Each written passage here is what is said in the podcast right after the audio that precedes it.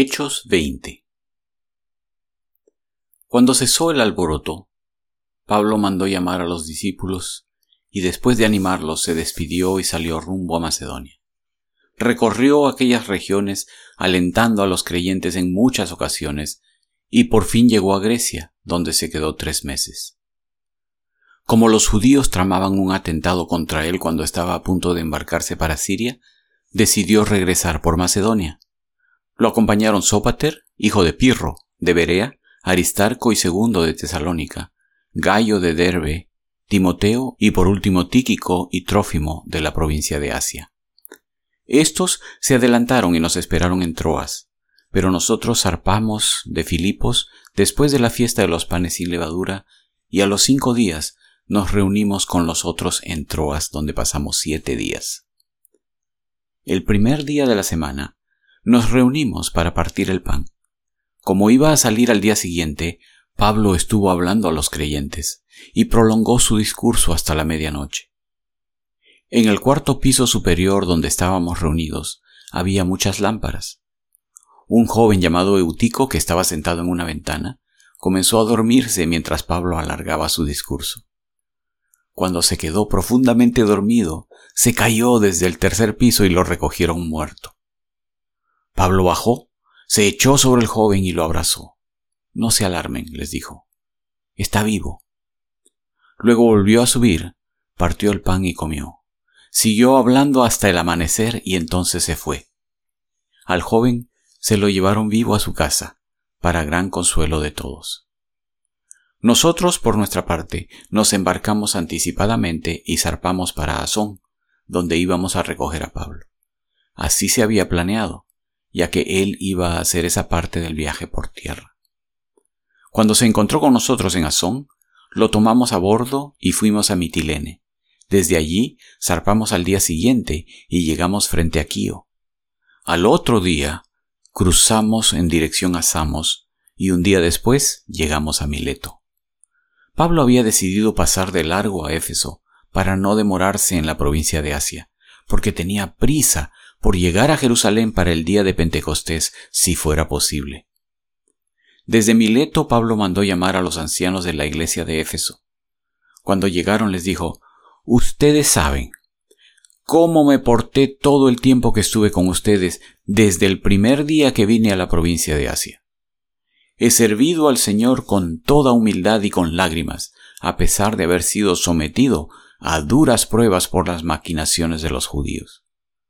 Ustedes saben que no he vacilado en predicarles todo lo que les fuera de provecho, sino que les he enseñado públicamente y en las casas.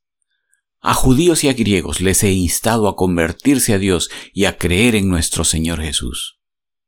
Y ahora tengan en cuenta que voy a Jerusalén obligado por el Espíritu, sin saber lo que allí me espera. Lo único que sé es que en todas las ciudades el Espíritu Santo me asegura que me esperan prisiones y sufrimientos. Sin embargo, considero que mi vida carece de valor para mí mismo, con tal de que termine mi carrera y lleve a cabo el servicio que me ha encomendado el Señor Jesús, que es el de dar testimonio del Evangelio de la gracia de Dios. Escuchen, yo sé que ninguno de ustedes, entre quienes se han dado predicando el reino de Dios, volverá a verme. Por tanto, hoy les declaro que soy inocente de la sangre de todos, porque sin vacilar les he proclamado todo el propósito de Dios tengan cuidado de sí mismos y de todo el rebaño sobre el cual el Espíritu Santo los ha puesto como obispos para pastorear la iglesia de Dios que Él adquirió con su propia sangre. Sé que después de mi partida entrarán en medio de ustedes lobos feroces que procurarán acabar con el rebaño. Aún de entre ustedes mismos se levantarán algunos que enseñarán falsedades para arrastrar a los discípulos que los sigan. Así que estén alerta Recuerden que día y noche durante tres años no he dejado de amonestar con lágrimas a cada uno en particular.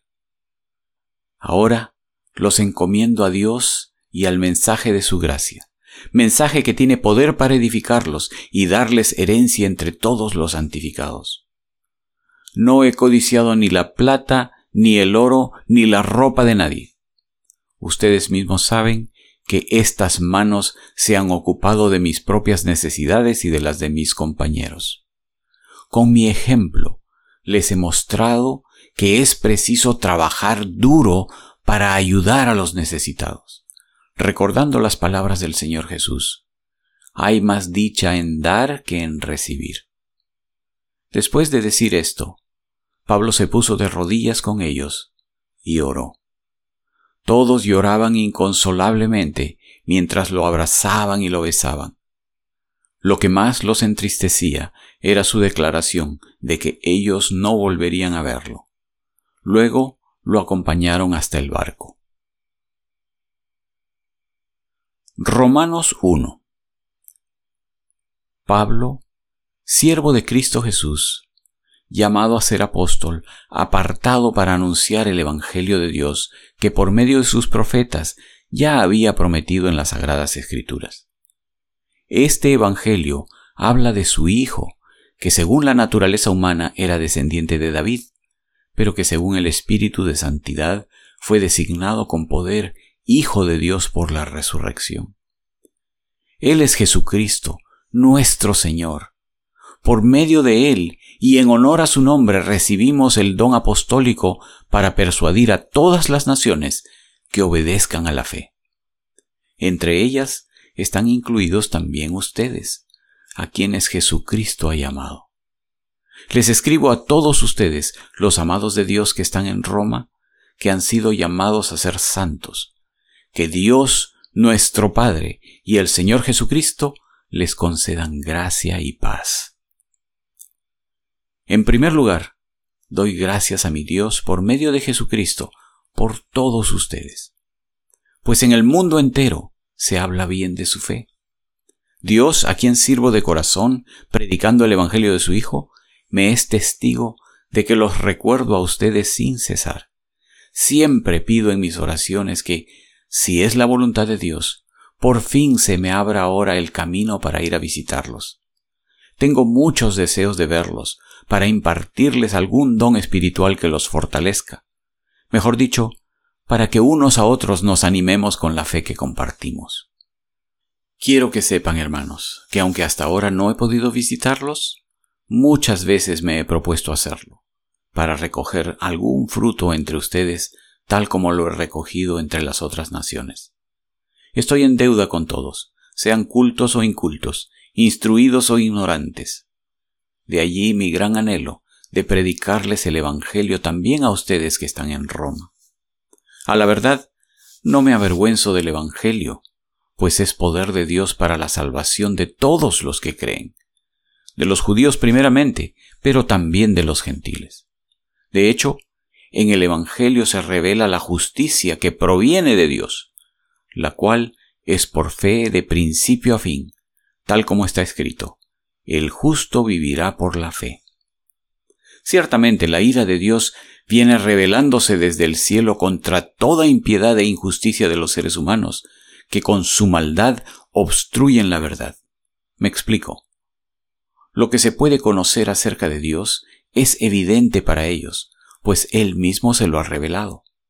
Porque desde la creación del mundo, las cualidades invisibles de Dios, es decir, su eterno poder y su naturaleza divina, se perciben claramente a través de lo que Él creó, de modo que nadie tiene excusa. A pesar de haber conocido a Dios, no lo glorificaron como a Dios ni le dieron gracias, sino que se extraviaron en sus inútiles razonamientos y se les oscureció su insensato corazón. Aunque afirmaban ser sabios, se volvieron necios y cambiaron la gloria del Dios inmortal por imágenes que eran réplicas del hombre mortal, de las aves, de los cuadrúpedos y de los reptiles. Por eso, Dios los entregó a los malos deseos de sus corazones, que conducen a la impureza sexual, de modo que degradaron sus cuerpos los unos con los otros. Cambiaron la verdad de Dios por la mentira, adorando y sirviendo a los seres creados antes que al Creador quien es bendito por siempre. Amén. Por tanto, Dios los entregó a pasiones vergonzosas. En efecto, las mujeres cambiaron las relaciones naturales por las que van contra la naturaleza. Asimismo los hombres dejaron las relaciones naturales con la mujer y se encendieron en pasiones lujuriosas los unos con los otros. Hombres con hombres cometieron actos indecentes y en sí mismos recibieron el castigo que merecía su perversión. Además, como estimaron que no valía la pena tomar en cuenta el conocimiento de Dios, Él a su vez los entregó a la depravación mental, para que hicieran lo que no debían hacer. Se han llenado de toda clase de maldad, perversidad, avaricia y depravación. Están repletos de envidia, homicidios, disensiones, engaño y malicia. Son chismosos, calumniadores, enemigos de Dios, insolentes, soberbios y arrogantes, se ingenian maldades, se rebelan contra sus padres, son insensatos, desleales, insensibles, despiadados. Saben bien que, según el justo decreto de Dios, quienes practican tales cosas merecen la muerte. Sin embargo, no solo siguen practicándolas, sino que incluso aprueban a quienes las practican.